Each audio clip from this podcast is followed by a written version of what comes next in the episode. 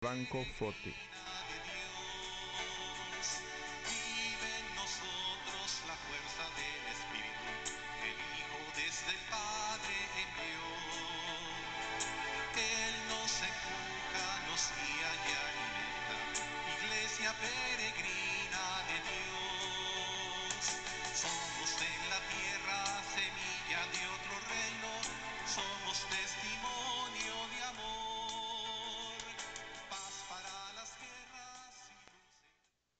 Buenos días hermanos y hermanas en Cristo. Estamos aquí transmitiendo a todo el país desde Radio María Chicago. Son las 9 de la mañana hora centro, 10 de la mañana hora del este, 8 montaña, 7 pacífico.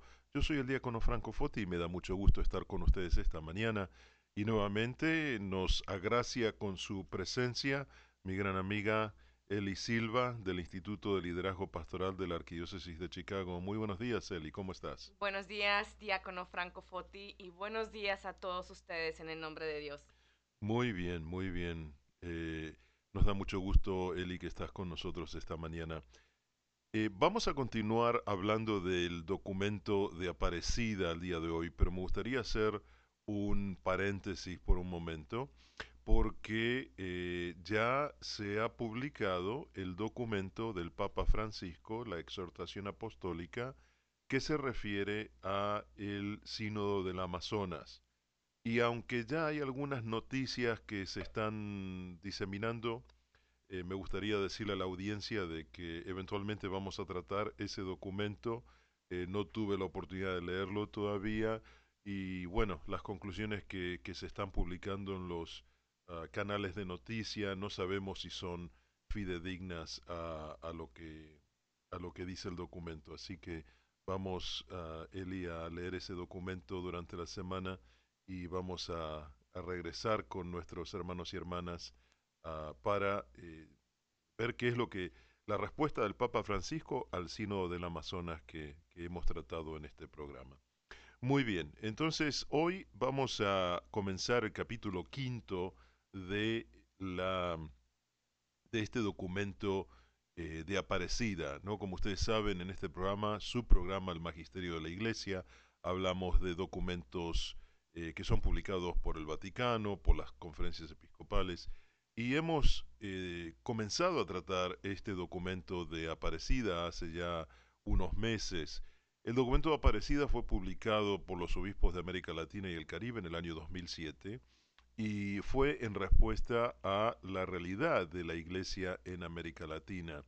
Y los obispos se reunieron en Aparecida, eh, que es un lugar donde, como su nombre lo indica, se apareció la Virgen María, es en Brasil, y eh, allí es donde se publicó este documento en el año 2007, como les decía.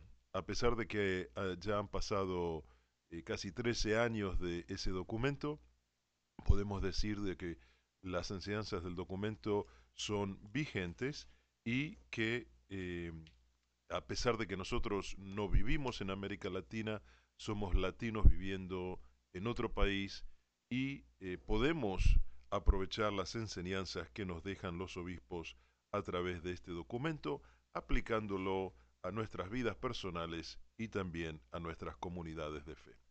Así que eh, Vamos a comenzar eh, con, con, una reflexión de las Sagradas Escrituras, ¿verdad, Eli? Claro que sí, como siempre, uh, nosotros los invitamos a ustedes a que uh, nos llenemos de la palabra de Dios, a que tomen sus Biblias, uh, léanlas. En, el día de hoy, en, en, el Evangelio y durante la liturgia que tenemos, que es la misa, tenemos un, una cita bíblica que nos habla muy fuerte, ¿no? Y, y, es Jesús orándole al Padre diciendo, conságrame en la verdad, ¿no? Conságranos en la verdad. Tu palabra es la verdad. Así es de que vamos a, a leer la palabra de Dios y ver de qué manera Dios nos habla por medio de ella, cómo podemos llenarnos por medio de ella y de esa manera ten, obtener la sabiduría de Dios, ver las cosas como Dios las ve con un corazón puro, pedimos la intersección de la Virgen María para nosotros poder hacer lo mejor que podamos en esta vida y gozar de la presencia del Padre por la eternidad. Así de que el día de hoy vamos a leer de ah, el Evangelio de Juan a partir del 17 en adelante. Ah, como cada semana los invito a que usen la imaginación, a cómo Dios te está hablando y cómo tú puedes responder también al Señor. Así habló Jesús. Después, levantando la vista al cielo, dijo, Padre, ha llegado la hora. Da gloria a tu Hijo para que tu Hijo te dé gloria, ya que le has dado autoridad sobre todos los hombres para que te dé vida eterna a cuanto les has confiado. En esto consiste la vida eterna, en conocerte a ti, el único Dios verdadero, y a tu enviado, Jesús el Mesías. Yo te he dado gloria en la tierra, cumpliendo la tarea que me encargaste hacer. Ahora tú, Padre, dame gloria junto a ti, la gloria que tenía junto a ti antes de que hubiera venido al mundo. He manifestado tu nombre a los hombres que separaste del mundo para confiármelos. Eran tuyos y me los confiaste, y han cumplido tus palabras. Ahora comprenden que todo lo que me confiaste procede de ti. Las palabras que tú me comunicaste, yo se las comuniqué. Ellos las recibieron y comprendieron realmente que vine de tu parte y han creído que tú me enviaste. Yo te ruego por ellos. No ruego por el mundo, sino por los que me has confiado, pues son tuyos. Todo lo mío es tuyo y todo lo tuyo es mío. En ellos se revela mi gloria. Ya no estoy en el mundo mientras que ellos están en el mundo. Yo voy hacia ti, Padre Santo. Cuida en tu nombre a los que me diste, para que sean uno como nosotros. Conságralos en la verdad. Tu palabra, Dios, es la verdad. Como tú me enviaste al mundo, yo los envié al mundo. Por ellos me consagro para que queden consagrados con la verdad. No solo ruego por ellos, sino también por los que han de creer en mí por medio de sus palabras. Que todos sean uno como tú, Padre, estás en mí y yo estoy en ti, Padre. Que también ellos sean uno en nosotros para que el mundo crea que tú me enviaste. Yo les di la gloria que tú me diste para que sean uno como lo somos nosotros. Tú en ellos y tú en mí para que sean plenamente uno, para que el mundo conozca que tú me enviaste y los amaste como me amaste a mí.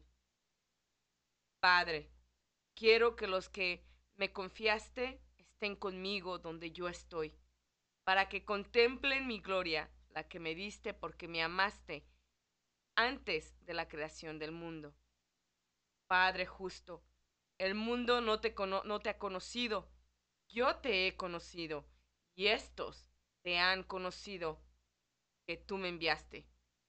Les di a conocer tu nombre y se lo daré a conocer para que el amor con que tú me amaste esté en ellos y yo en ellos también. Palabra de Dios.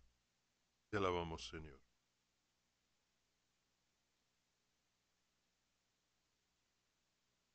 Este párrafo de, del Evangelio de San Juan se sitúa en el huerto de los olivos, ¿no? Cuando Jesús tiene esa oración íntima con el Padre, eh, cuando eh, de alguna manera San Juan, eh, que estaba tal vez cerca, a una distancia donde él podía escuchar esas, esas palabras, tal vez estaba pensando mientras estabas haciendo la lectura de que Jesús le reveló a Juan todo esto, ¿no? Para que él pudiera eh, escribir con, con detalle, ¿no? Ese, ese intercambio entre Jesús y el Padre. Y habla, eh, cuando, cuando, yo escucho este, este Evangelio, eh, me, me ilumina de alguna manera esta relación tan estrecha entre el Padre y el Hijo, ¿no? y, y cómo el Hijo aboga ante el Padre por sus discípulos. y les dice que donde yo esté estén también ellos. Claro.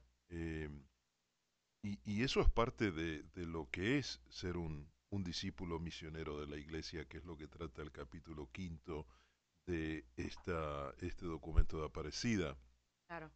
Eh, estamos exhortados a vivir en comunión y Jesús a través de, de, de este episodio nos enseña que la comunión entre Él y el Padre es una, es una comunión inseparable y eterna, ¿no? Porque Sí. me, me has amado desde antes de la creación del mundo, ¿no? Ahí confirmamos una vez más eh, que, que el Hijo coexiste con el Padre por toda la eternidad. Pero que se encarna para ser Jesucristo para nosotros. Y, y Jesús promueve esa unidad con, con, con sus discípulos, ¿no? con los apóstoles, los que lo estaban acompañando. No, paradójicamente, después de esta oración es cuando Jesús es apresado y todos los apóstoles salen corriendo, ¿no? Eh, pero, pero realmente eh, me, me trae a la mente lo que hablábamos hace unas semanas atrás sobre la, la vid y los sarmientos, ¿no? Eh, que nosotros eh, somos las ramas de, de, esa, de ese viñedo y, y si nosotros nos separamos del tronco principal no tenemos vida. Jesús es el tronco principal y nosotros al estar conectados al tronco principal entonces recibimos esa savia, esa vida que viene solamente del tronco y así como ramas tenemos vida y también podemos producir frutos, ¿no? Porque en las ramas se producen los brotes de eh, las uvas. Así que eh, es fundamental eh, esa, esa unión y comunión con el Señor para ser un, un discípulo misionero.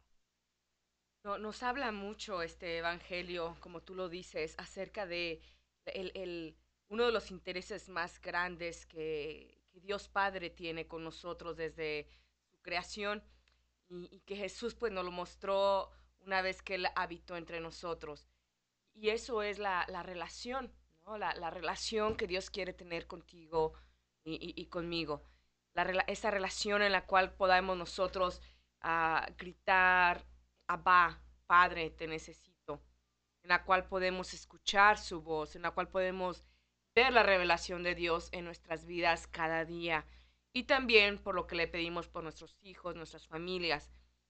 Eh, en este evangelio podemos ver cómo, cómo Dios habla con el Padre, ¿no? Y podemos verlo en, todos los evangelios, esa relación y, y esa común unidad. Ah, acabas de hablar algo muy importante, esa comunión entre el Padre y el Hijo. Pero aquí eh, existe un factor muy, muy importante. Jesús está orando por sus discípulos, pero también por nosotros.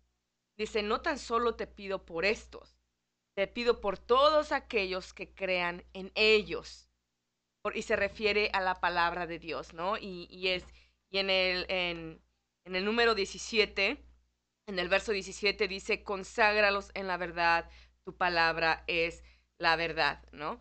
Entonces, la importancia de tener una relación con Dios, ah, al inicio de esta lectura habla de, esa relación con Dios. Tenemos quizás ah, eh, eh, un entendimiento de que la oración profunda es agachar la cabeza, cerrar los ojos, y, es posible que sí. Pero aquí me llamó mucho la atención esta mañana que dice, así habló Jesús. Después levantó la vista al cielo, ¿no? ¿Cuántas veces vamos nosotros al Santísimo?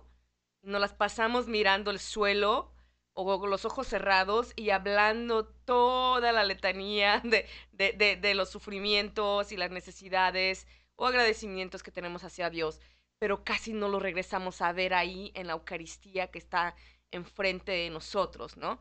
Lo cual nos ayudaría mucho a no tan solo a sentir su presencia, pero a saber que su presencia está ahí enfrente de nosotros y nosotros enfrente de Él. Estamos enfrente de Dios, el Dios Todopoderoso, ¿no? Entonces aquí Jesús nos da una gran enseñanza de cómo orar al Padre, alzar la mirada y regresar a ver la Eucaristía. Y en uno de los salmos se dice, no quedará defraudado aquel que mire al Cordero de Dios. Uh, y lo mismo dice Juan, ese es el Cordero de Dios el que quita el pecado del mundo. Y, en el momento hay una oración en la Eucaristía en el cual se dice, mirad el Cordero de Dios, ¿no? Mirarlo, la importancia de nosotros utilizar uno de los regalos que Dios nos dio, que fue los ojos, la vista, de alzarla, tener esa confianza de mirarlo ah, y, pedir. Y muchas veces no tenemos esa confianza porque sabemos que en nuestra humanidad somos débiles y frágiles y tenemos limitaciones y fallamos al Padre. Y tú lo acabas de decir. Ah, después de esta oración tuvieron la cena y todos corrieron. Y los que no corrieron lo siguieron, pero a una gran distancia, ¿no? Por miedo. O sea, lo abandonaron. Pero sin en cambio, cuando Jesús resucita, ¿no? E, él, él, él fue al encuentro nuevamente con ellos. Y fue un encuentro de comunión, de comer, ¿no? De una común unidad. Y, estuvo ahí la pregunta, ¿no? ¿Me amas, Pedro? Me amas, me amas. Porque lo único que buscaba Jesús era, dame tu corazón tal y como está. Quiero saber que me amas. Y, no se trataba del pecado, de la caída, del, del rechazo. Y, eso lo podemos nosotros aplicar a nosotros, de que muchas veces no alzamos la mirada a ver al Padre con la gran confianza, porque estamos pensando o le estamos dando más valor a nuestro pecado y debilidad, más que a Él y a su amor y misericordia, ¿no? Entonces, ah, e, ese amor que es incondicional, es el que nos salva. Porque si Dios no, no tuviera un amor hacia nosotros incondicional, estaríamos fritos. Porque ¿quién de nosotros no falla y no peca, no? Pero tenemos un amor de Dios ah, eh, que, que, que, se identifica como Hesed, ¿no? El, el, amor, el amor ágape, el amor puro de un padre que nos va a amar a pesar de nuestras circunstancias. Así es de que ojalá que, con esto que acabamos de aprender en esta mañana podamos nosotros pedir a Dios un, la sabiduría, Ah, el talento, el regalo de saber orar, ah, pero también el, valor de mirarlo a los ojos a pesar de nuestras circunstancias. Sí, y también algo fundamental que, los obispos traen a, colación en este documento, en el punto 155, eh, nos habla de, de que los discípulos están llamados a vivir en comunión con el Padre, con su Hijo muerto y resucitado en la comunión en el Espíritu Santo. ¿No? Ellos traen la Santísima Trinidad. ¿no? Eh, en el credo rezamos eh, que el Espíritu Santo procede del Padre y del Hijo. ¿no? Sí. Y, y qué interesante este tema, ¿no? De, de cómo la Trinidad opera en, en, en, nuestras vidas, ¿no? Y que la Trinidad es importante, ¿no? Antes hablábamos de la comunión del Padre y del Hijo, pero el Espíritu Santo es producto de esa comunión entre el Padre y el Hijo y es eh, y permanece en, nosotros. Sí, e, e, es tan importante, ¿no? Lo que el, el, documento dice que el misterio de la Trinidad, el misterio de la Trinidad es la fuente, el modelo y la meta del misterio de la Iglesia. Pueblo reunido por la unidad del Padre, del Hijo y del Espíritu Santo llamada en Cristo Jesús como un sacramento, ¿no?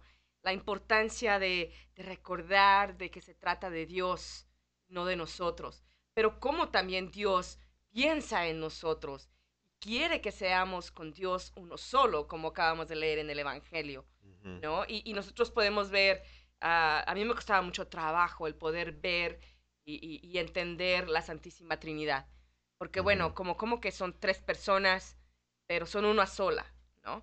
Y, uno de los ejemplos que me ayudó a entenderlo fue el, tener tres recipientes de agua en, en, en, frente de usted, ¿no? Entonces usted imagínese, tiene tres recipientes con agua.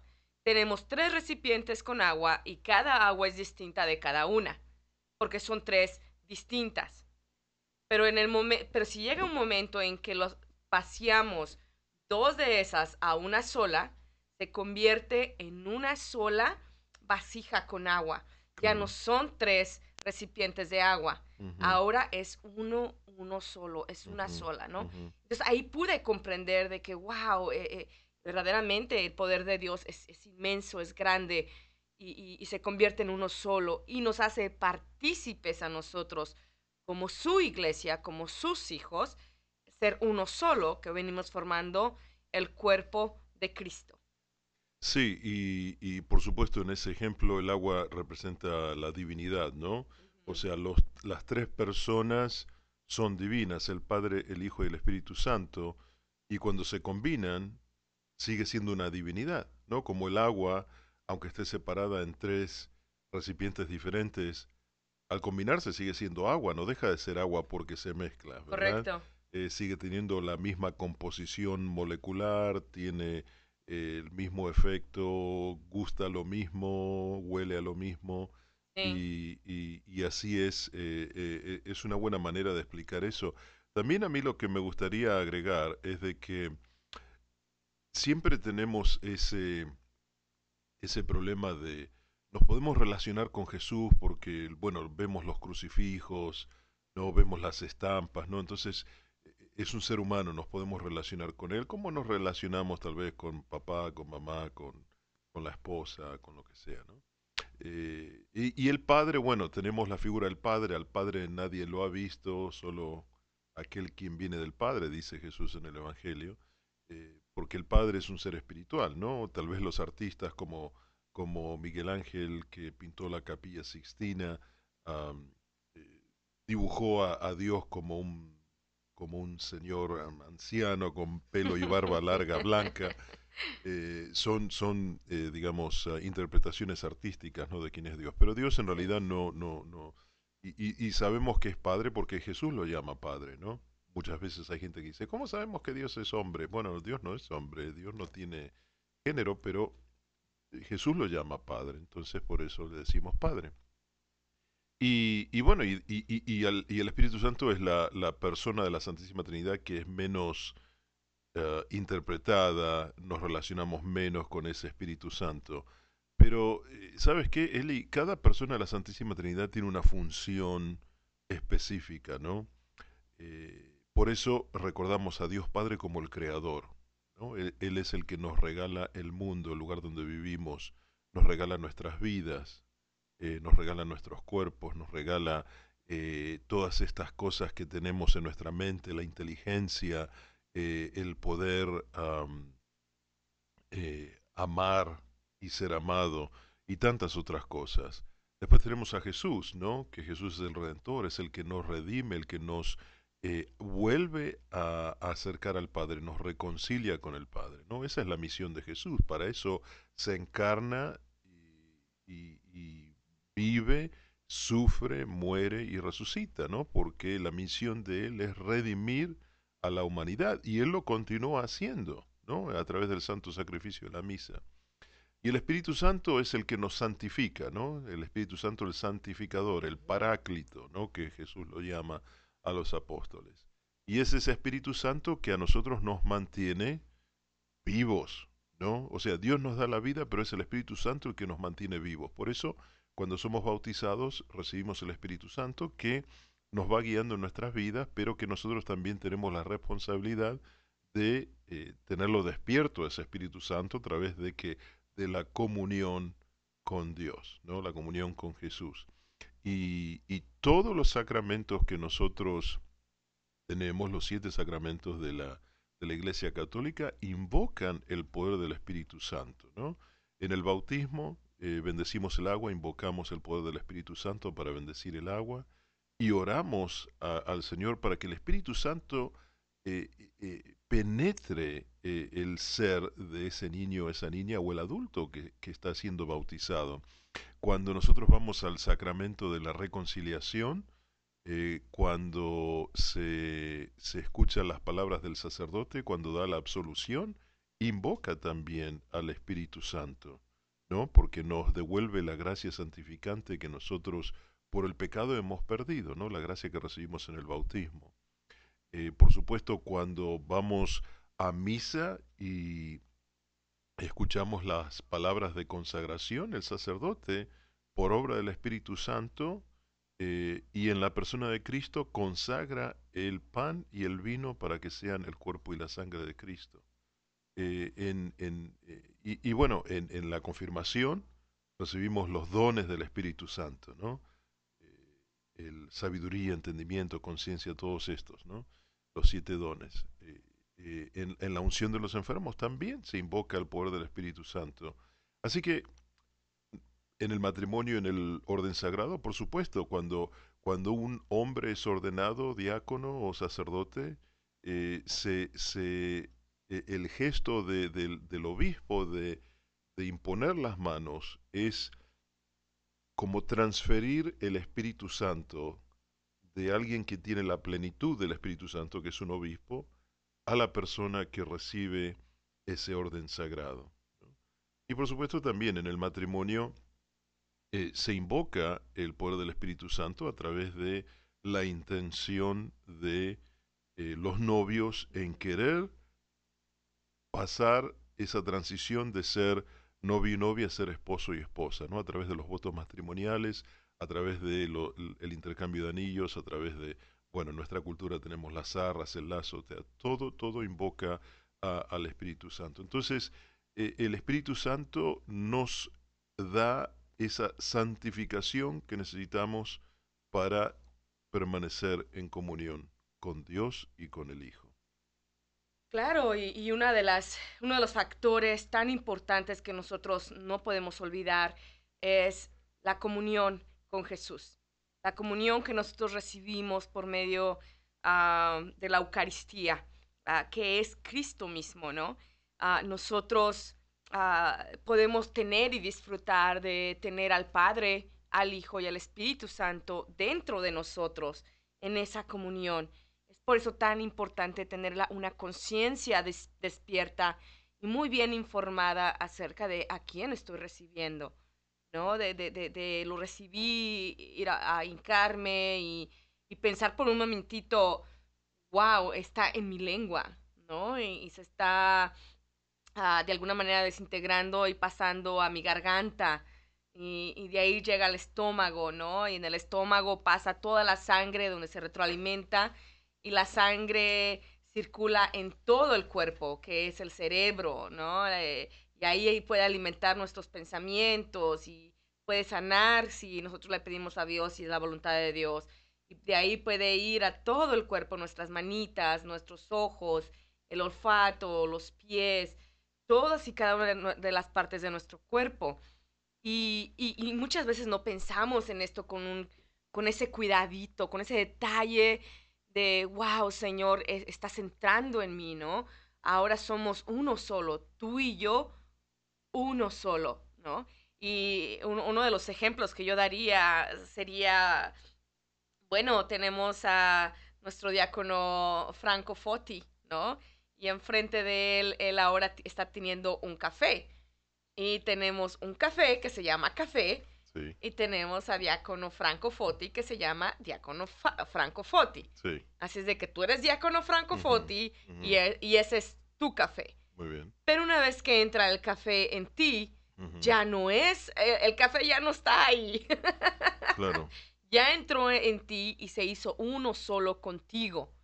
¿no? Entonces ya no podría, yo creo que no puede haber alguien que pueda separar ahora el café de ti, ¿no? Y, del cuerpo, porque se ha hecho uno solo, ¿no?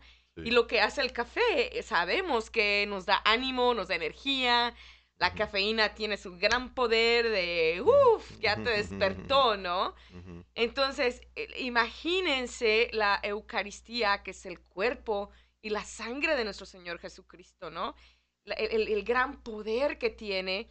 Yo pido en este momento a, Dios, en el nombre de Jesús, y con la intersección del Espíritu Santo, que nos dé una conciencia y una sensibilidad para poder nosotros no tan solo creer, pero sentir su presencia y estar alertos cuando Él trabaja con nosotros, ¿no?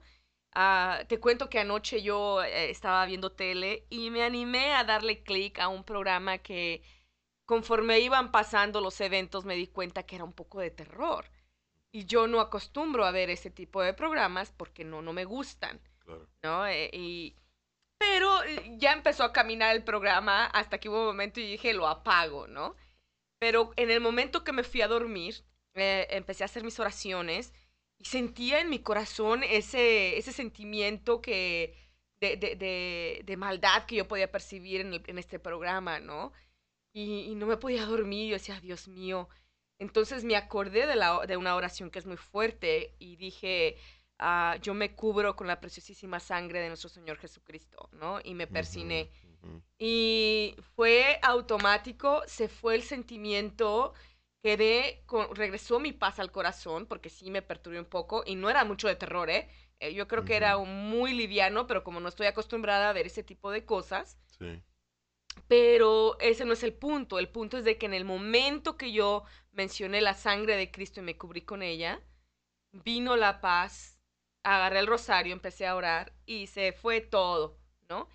Y hoy en la mañana yo dije, wow, el poder que tiene nuestro Señor cuando uno lo invoca, ¿no? Tenemos tanto nosotros de dónde agarrarnos, de dónde abrazarnos.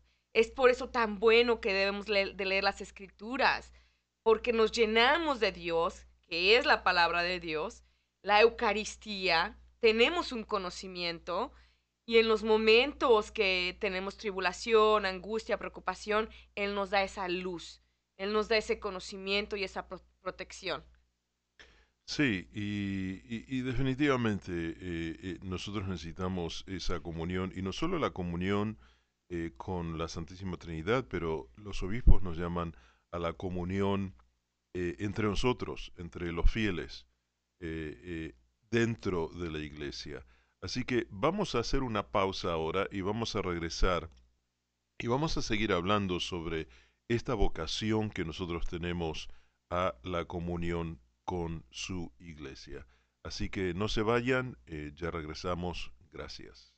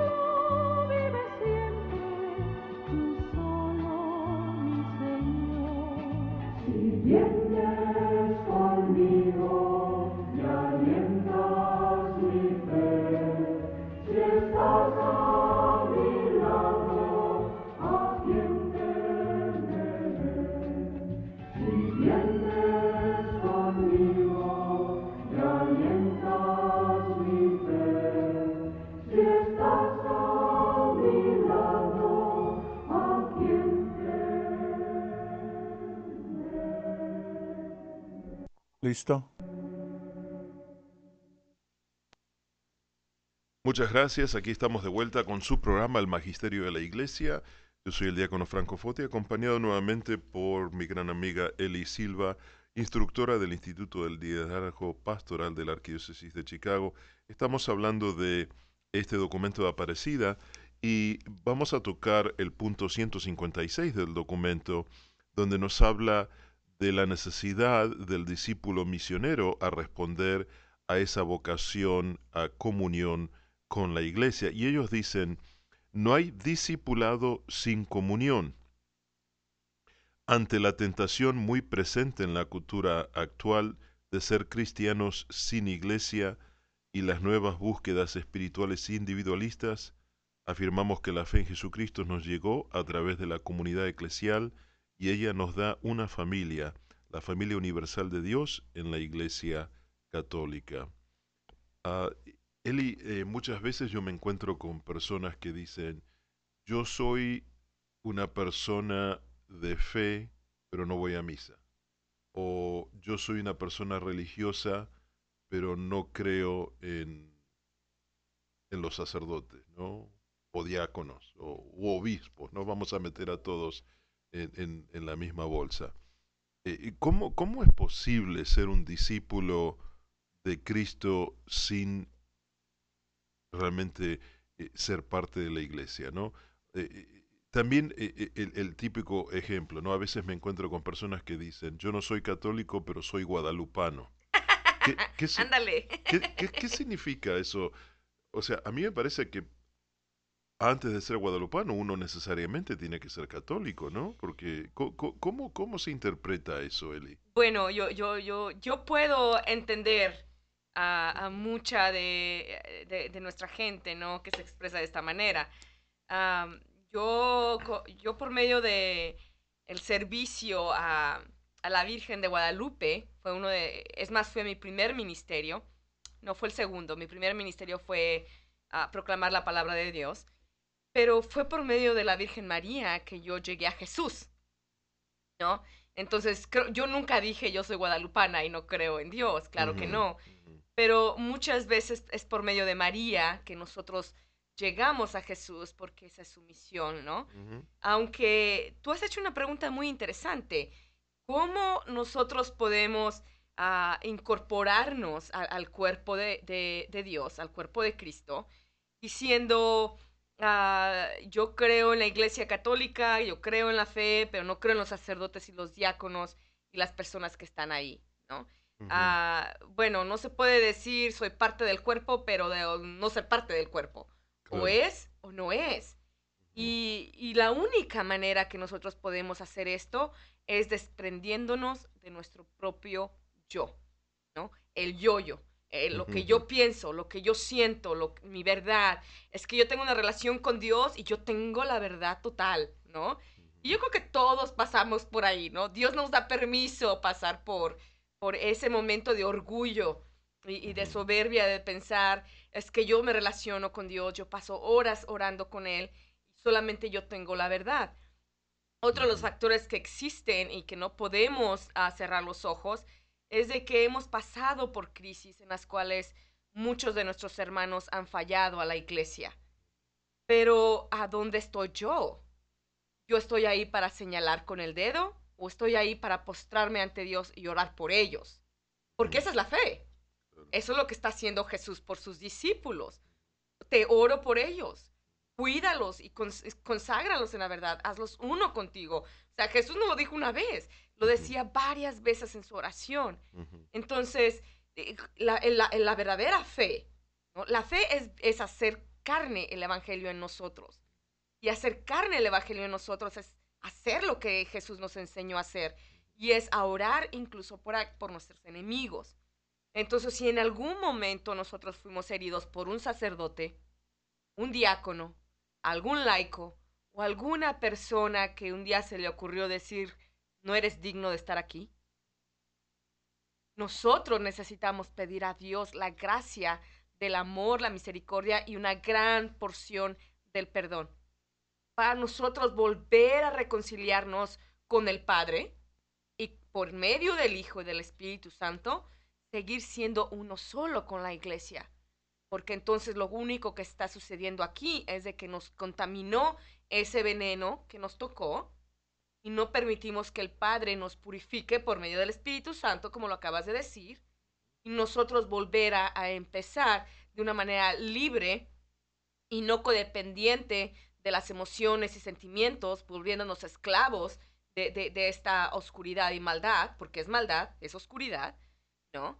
Porque la, verdad y, la luz que es nuestro Señor, nuestro Señor Jesucristo siempre nos va a llevar al amor. Y el amor es la unión, es la comunión, tal y como existe en el Padre, en el Hijo y en el Espíritu Santo. Entonces ahí es donde el Espíritu Santo nos ayuda a discernir de que en la unidad en uno solo nosotros podemos perdonar seguir siendo parte del cuerpo de Cristo, ah, ah, haciendo a un lado el yo, el, egocentrismo que puede existir en nosotros por lo que ha sucedido en nuestras vidas.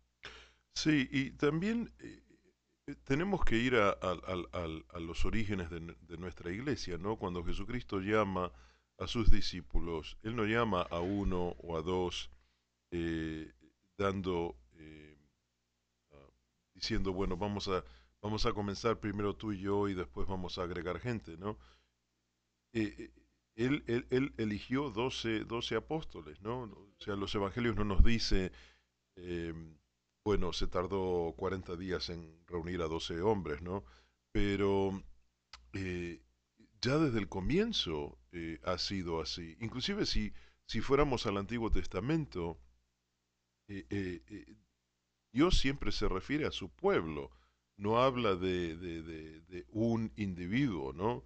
Eh, tal vez empieza con Abraham, tal vez empieza con Moisés, pero es la función de ellos de, de, traer a los demás a comunión con Dios. Entonces, ser cristiano, ser parte de, la iglesia, no está eh, fundamentado en un individualismo, sino en, la capacidad del cristiano, del ser humano, hombre o mujer, para ser parte de algo más que trasciende nuestra propia individualidad.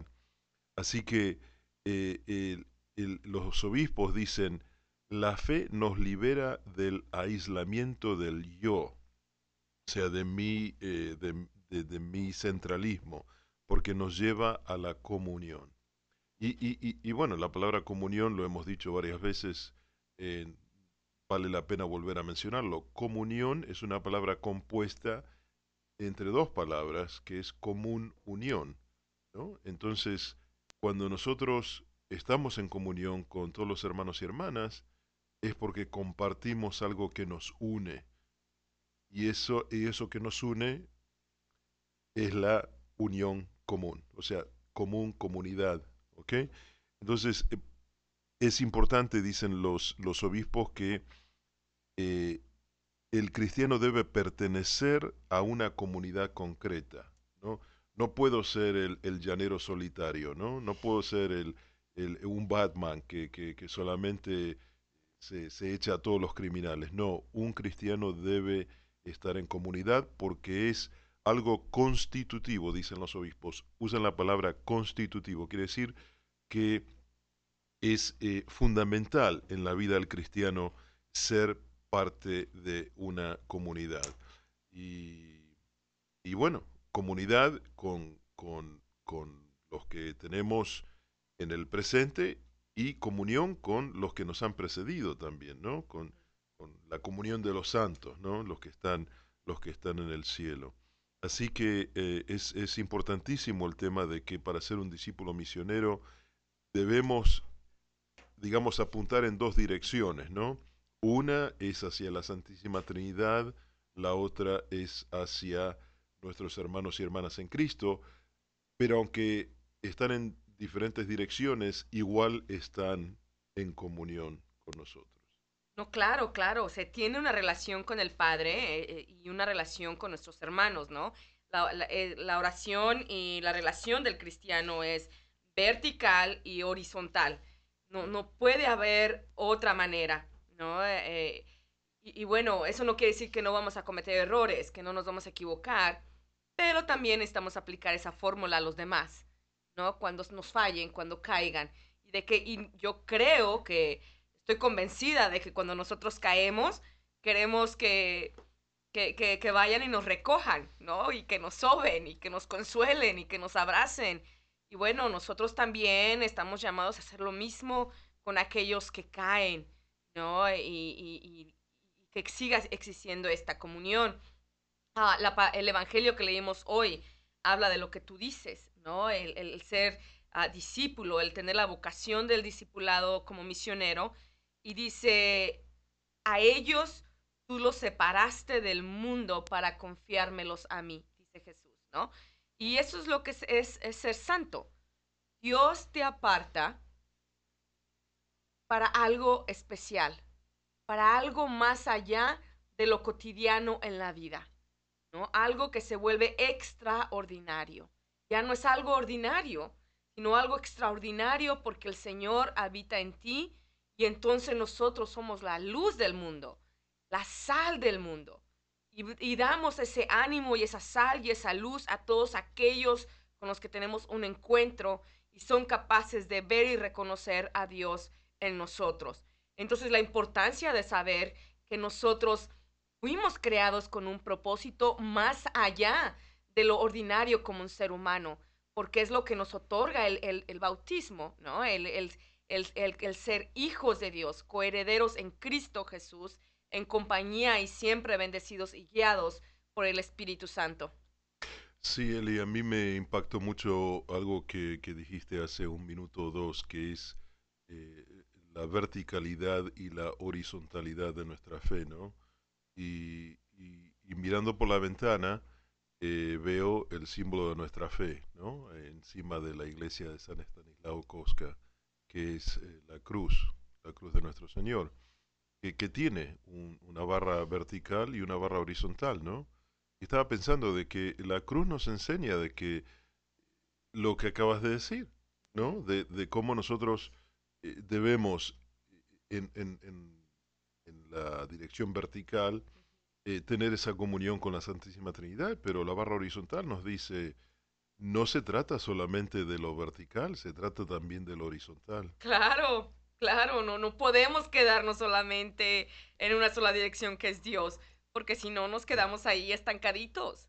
No, eh, qué bonito hubiera sido, yo, y, ni siquiera quiero decir que qué bonito hubiera sido que Jesús hubiera hecho eso, porque no fue lo que nos enseñó. Él siendo hijo de Dios, ¿no? Él, le dice a él, Ah, dame la gloria junto a ti, la gloria que tenía junto a ti antes de que me hubieras mandado al mundo. Cuando yo leí ese pedacito, yo dije, wow, Jesus, tú extrañabas a, a Dios Padre, extrañabas el hogar con Él arriba, ¿no? Pero Él, por el amor que nos tiene, Él bajó con nosotros. Ahí está lo horizontal, ¿no? Él bajó a pesar de tener toda la gloria como Dios Hijo.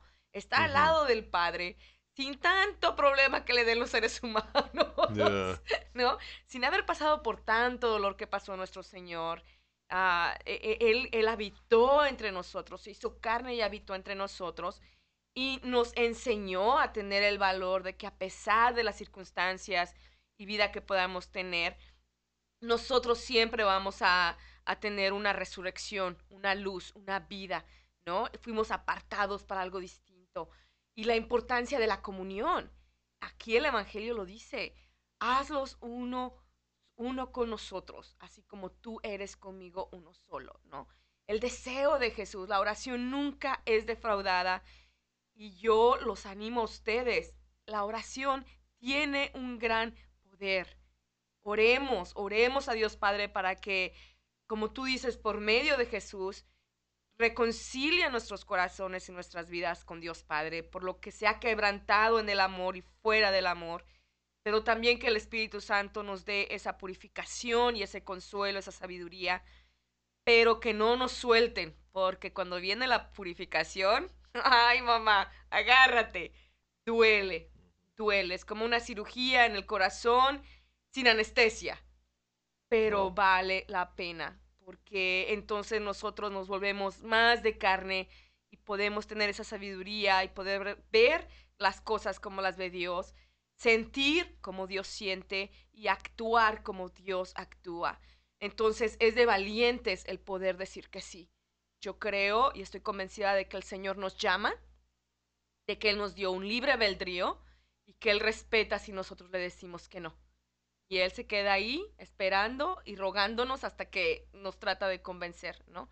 Entonces, la, e, el ánimo que tenemos nosotros de tener un Dios que ora al Padre por nosotros y tener la conciencia de que nosotros, ¿para qué dejar pasar el tiempo y dilatar ese sí a nuestro Señor para vivir en comunión con nuestros hermanos y en comunión con Dios Padre, Dios Hijo y Dios Espíritu Santo?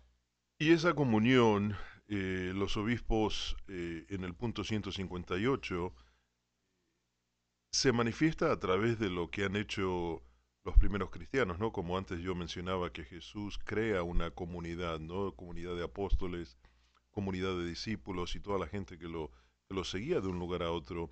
Eh, nosotros nos, nos reunimos, experimentamos esa común unión para escuchar la enseñanza de los apóstoles, vivir unidos y participar en la fracción del pan y en las oraciones, que es un eh, verso de el capítulo 2 del libro de los Hechos de los Apóstoles, que los eh, obispos de la, Latinoamérica incluyen para expresar este tema. El otro día estaba en una junta donde nos dieron un, estudio que se hizo sobre eh, cómo, cómo es de que la gente va dejando de, asistir a misa, ¿no? Y, por supuesto, la misa es el lugar donde nos vamos a nutrir, ¿no? Así como nosotros desayunamos, almorzamos y cenamos todos los días, necesitamos de la misa para, ¿para qué? Para nutrirnos de Dios, nutrirnos de la palabra de Dios y nutrirnos de la Eucaristía. Y sin embargo, eh, lamentablemente estamos viendo de que más y más gente se aleja y, y no pone a Dios en el lugar que se merece. Y, pienso que esto es algo que vamos a abordar en el próximo programa dentro de una semana, porque tenemos que hablar de por qué la gente no puede reconocer que la misa es el lugar donde nosotros vamos a recargar baterías, el lugar donde nosotros nos nutrimos, el lugar donde nosotros experimentamos sanación, experimentamos curación, experimentamos la gran comunión que Dios quiere que nosotros tengamos con la Santísima Trinidad y con los hermanos en Cristo. Con la cruz, mirando hacia arriba, hacia Dios y mirando hacia los costados a nuestros hermanos y hermanas en Cristo. Muchas gracias, Eli, por estar esta mañana eh, aquí con nosotros. Eh, te esperamos la próxima semana, Dios mediante, y damos un gran saludo a toda nuestra audiencia eh, agradeciéndoles por haber permanecido con nosotros en sintonía por esta hora y ah, nos despedimos de ellos. Que tengan una hermosa semana. Les recordamos que estamos a cerca de dos semanas para entrar a la cuaresma. Y bueno, oremos juntos para que Dios prepare nuestro corazón, nuestras mentes, nuestros cuerpos y pues nos guíe el Espíritu Santo a saber qué es aquello con lo que Él quiere trabajar en nosotros para esta cuaresma y tener una hermosa experiencia nuevamente en la resurrección que es la Pascua de nuestro Señor y bueno, eventualmente celebrar a Pentecostés, que es la fiesta del Espíritu Santo. Muy bien, hermanos en Cristo, gracias por habernos acompañado, los esperamos en una semana. Bendiciones a todos. Amén.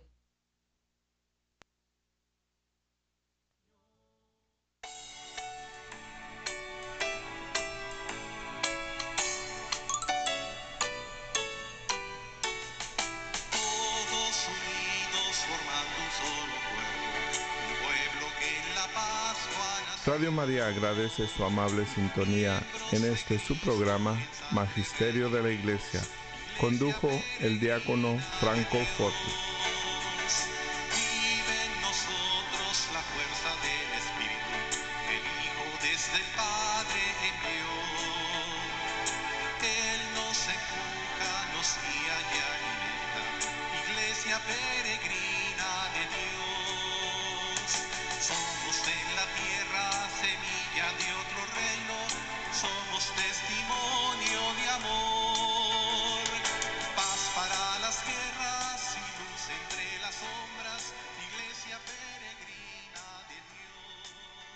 Atención Radio María en Chicago. Todos están invitados al retiro de Cuaresma. Hagan todo lo que Él les diga. El día sábado 14 de marzo, desde las 9 de la mañana hasta las 4 de la tarde en la parroquia Santa Genoveva. Ven a vivir esta experiencia de fe durante la Cuaresma y así prepararnos para vivir una Cuaresma santa y acercarnos a la Pascua del Señor con un corazón renovado. El retiro será el sábado 14 de marzo a las 9 de la mañana. Donaciones para los alimentos, 15 dólares. Para más información, llamar al 773-207-5510. Te esperamos. Será una experiencia maravillosa de fe. Atención voluntarios y voluntarias de Radio María en Chicago. Esta es una invitación para la Junta de Voluntarios el día sábado 22 de febrero a las 12 del mediodía aquí en la casita de María. Les pedimos a todos que vengan y participen de esta reunión porque necesitamos planear los eventos de Radio María acá en la ciudad de los vientos. Radio María vive por los voluntarios y a través de ustedes podemos continuar esta gran labor de evangelización. No se olviden, los esperamos a la reunión de voluntarios y voluntarias el día sábado 22 de febrero a las 12 del mediodía aquí en la casita de María en Chicago. Y si usted no es voluntario y quiere serlo, también está invitado. Venga a la reunión y sea parte de esta gran familia de evangelización. Los esperamos. Radio María cerca de ti todos los días. Queridos hermanos y hermanas, saludos, bendiciones. Les habla Padre Hernán y quiero agradecerles a todos los que colaboran con Radio María a través del libro de oro. El libro de oro es un compromiso que hacemos de donar un dolarito diario, o sea, 30 dólares al mes, y así podemos continuar esta gran obra de evangelización. Si usted, hermano o hermana, quiere colaborar, quiere ayudar con Radio María a través del libro de oro, llámenos, regístrese aquí en Chicago al 773-207-5510. Si usted es de Houston, pueden llamar al 713-939-0470. Y en, New, y en New York las oficinas son 212-574-4350. Muchísimas gracias y Dios bendiga su generosidad.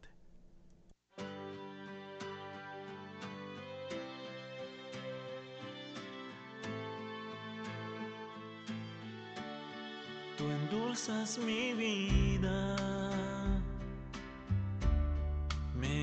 llenas de paz y alegría. Tú me haces soñar, tú me haces volar.